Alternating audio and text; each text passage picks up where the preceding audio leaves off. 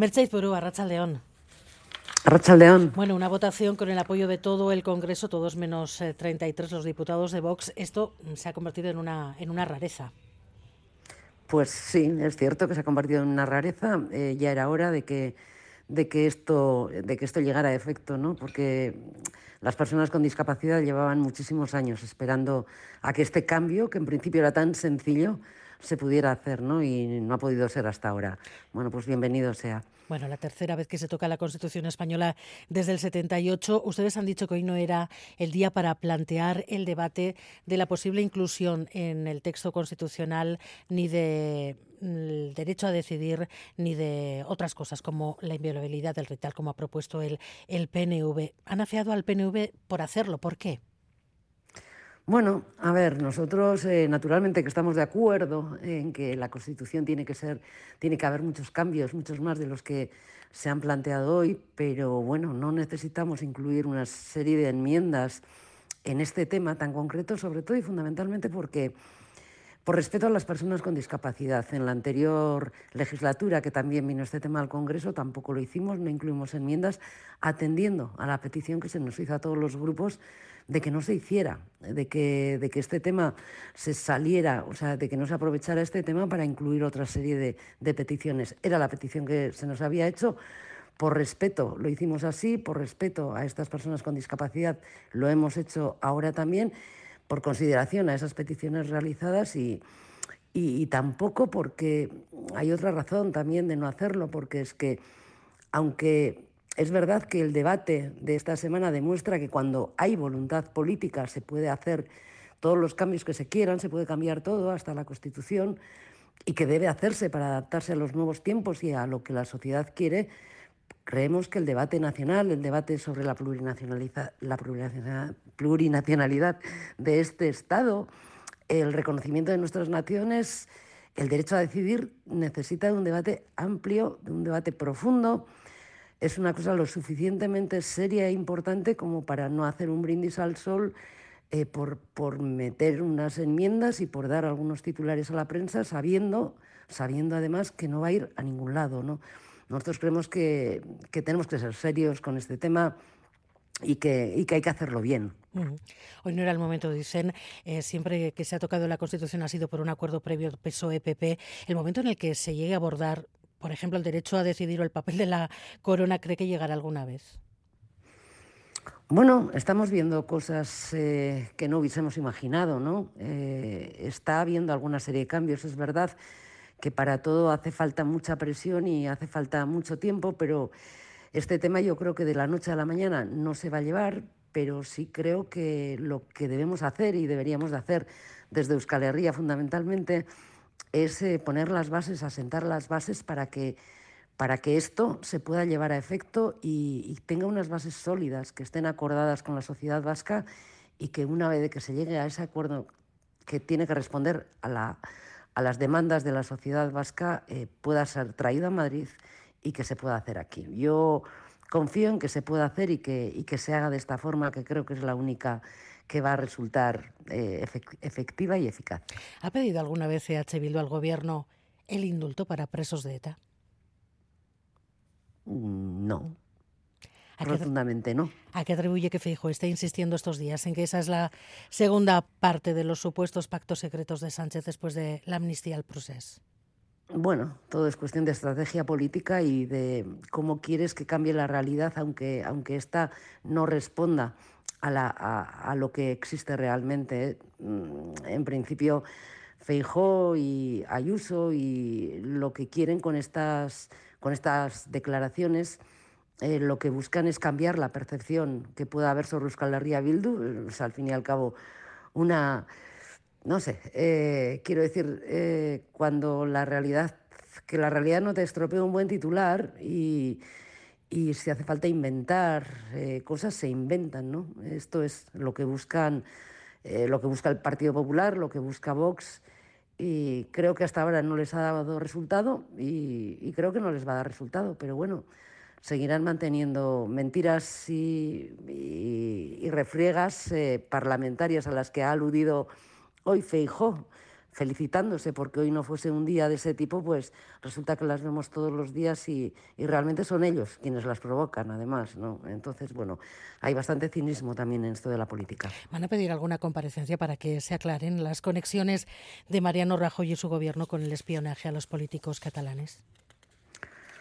Bueno, no son nuevas estas maniobras ilegales contra las fuerzas independentistas. Es gravísimo el escándalo que señala el gobierno de Rajoy y a la estructura del PP en este escándalo. Y, lo que demuestra también es que las cloacas del Estado funcionan autónomamente con una agenda propia. ¿no? Eh, esto ocurre, eh, siguió ocurriendo después de que el Partido Popular eh, dejar el gobierno y, bueno, muestra de ello ha sido muy claro. Hace recientemente las infiltraciones policiales y el espionaje ilegal que se hizo con el programa Pegasus a independentistas es muestra de ello, ¿no? Lo que queremos es que el gobierno llegue hasta el fondo del asunto con todas las consecuencias. Así lo, lo ha anunciado el presidente Sánchez y nosotros pediremos todas las comparecencias que creamos que, se, que haya que pedir en esta, en esta cuestión y, e intentaremos mm, someter el tema para llegar al fondo del asunto, porque es muy grave. Pedro Sánchez dice que ha aprendido la lección tras los aprietos de hace una semana, que a partir de ahora va a sudar la camiseta en cada acuerdo. ¿Dónde se ha fallado? ¿Dónde ha fallado el Gobierno, el presidente del Gobierno, el PSOE? Hasta ahora ha habido poco interés por negociar. Yo creo que no han tomado conciencia de la situación todavía. Creo que no se dan cuenta. Eh, tienen que entender y, y comprender y asimilar que no tienen mayoría suficiente y que hay que negociar y dialogar con, con seriedad para no alargar las negociaciones hasta el último minuto y, no llevarnos a tomar decisiones contra reloj, ¿no? que es lo habitual. Creo que tienen que tomar conciencia de que todas las fuerzas que conforman este bloque plurinacional que ha sustentado la investidura somos imprescindibles para, para aprobar cada medida que se vaya a someter a debate a lo largo de toda la legislatura. Eh, por lo que lo que tiene que hacer el gobierno es ponerse manos a la obra, ganarse los votos con suficiente antelación y no esperar hasta el último minuto, ¿no? Y luego es verdad, tienen una tendencia, una querencia bastante habitual en, en utilizar los decretos ómnibus en los que entran medidas a veces contrapuestas o de diferente tenor que afectan a, a diversas materias y a sectores de los más de lo más variopinto y, creo, creemos también que este tipo de decretos solamente tienen que utilizarse como, como casos excepcionales y puntuales, ¿no? Y, y, lo que tiene que haber es un marco donde, donde cualquier iniciativa legislativa se negocie, se trate, se acuerde, se mejore en los cauces que hay establecidos. ¿no? Eso es lo que creemos que, que debería hacer el Gobierno y debería de asumirlo, que, que, no, puede, que no puede funcionar en el último minuto como, como está funcionando. ¿no? Lo que sí parece una evidencia es que Junts parece dispuesto a condicionar la legislatura, que no va a pasarle ninguna al PSOE y que Podemos va a reivindicarse también ante Sumar. ¿Esto es una tendencia arriesgada y en qué papel les deja al resto, al resto de, de socios o de apoyos de, del gobierno de Pedro Sánchez? Bueno, eh, yo creo que aquí cada uno tiene, adquiere sus responsabilidades y cada uno plantea sus estrategias, ¿no? Pero sí creo que hay algo, hay una cuestión que debería de ser común para todos aquellos que, que en su momento, hace muy poco tiempo, apoyamos la investidura de Sánchez y que no podemos perder eh, del horizonte. Y, es, eh, es la alternativa. Quiero decir, si tensionas demasiado las cosas, puede llegar un momento en que esto sea totalmente inviable. ¿no? Creo que es responsabilidad de todos, del gobierno también fundamentalmente. Tiene que hacer bien las cosas, tiene que hacer bien las cosas con, con todas las fuerzas que, que, que necesita para poder sustentar esa mayoría y tiene que hacerlo primero el gobierno, pero al resto de fuerzas también nos compete tomar medidas a la realidad y tomar las decisiones en función de la responsabilidad.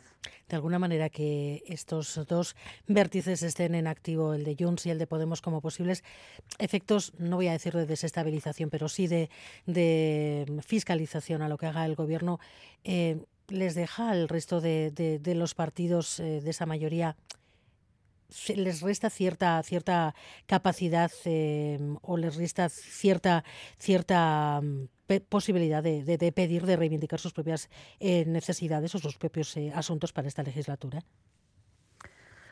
No lo creo, no creo. Creo que nosotros en, todos los temas somos serios a la hora de plantear los debates, a la hora de plantear las iniciativas.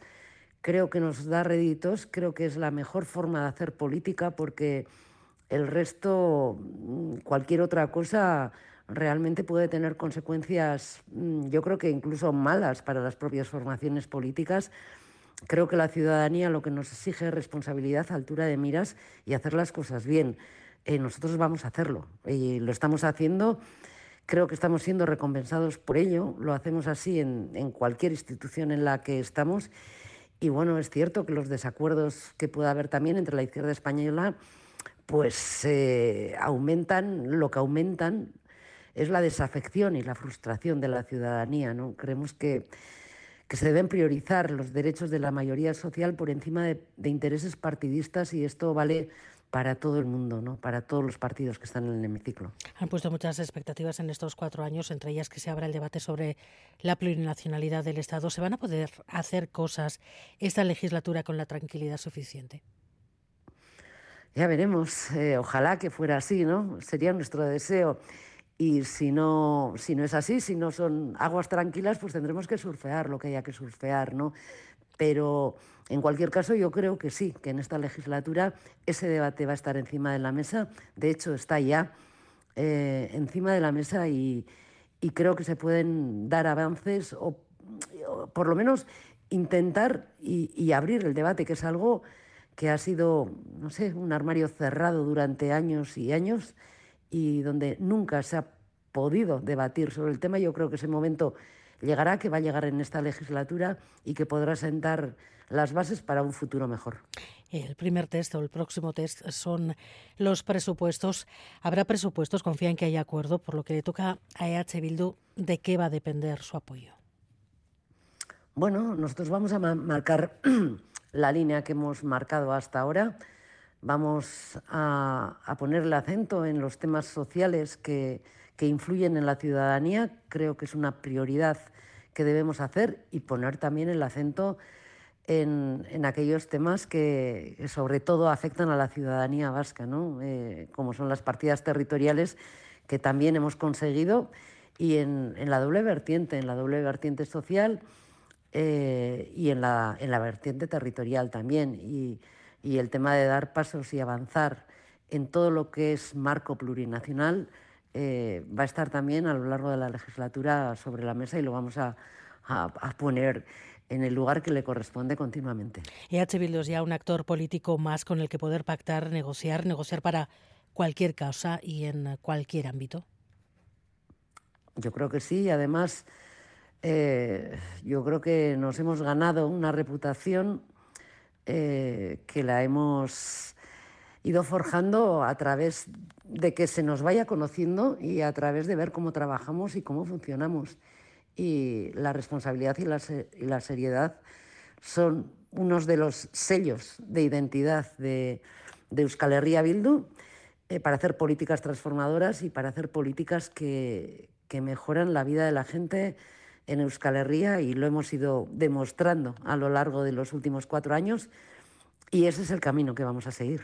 La última, señora Aizpurúa, ¿qué le parece la campaña contra Itziar y Tuño por acudir a la manifestación de Sare de este sábado? Bueno, pues inaceptable. Inaceptable. Es una campaña que persigue la criminalización de Itziar y Tuño en estos momentos. Eh, no es la primera vez que ha pasado. Tenemos casos, hoy es Itziar y Tuño, ayer era Porroch y, mañana será cualquiera que, pida que se cumpla la legislación ordinaria y el fin de la excepcionalidad de los presos. Eh, algo tan, tan de sentido común como, como esto, ¿no? Bueno, pues eh, todo nuestro apoyo a, a Itziar y y nuestra solidaridad. Eh, creo que el derecho a la libre expresión es para todos. Itziar y Tuño tiene todo el derecho a manifestarse en esa manifestación del sábado pasado que llenó las calles de Bilbao, que responde a la demanda mayoritaria de la sociedad vasca, que es una cuestión de humanidad, de sentido común y de política de altura y de responsabilidad política también. Mercedes Toro, gracias por estar en Gambara. León. Gracias a vosotros. Que ricasco.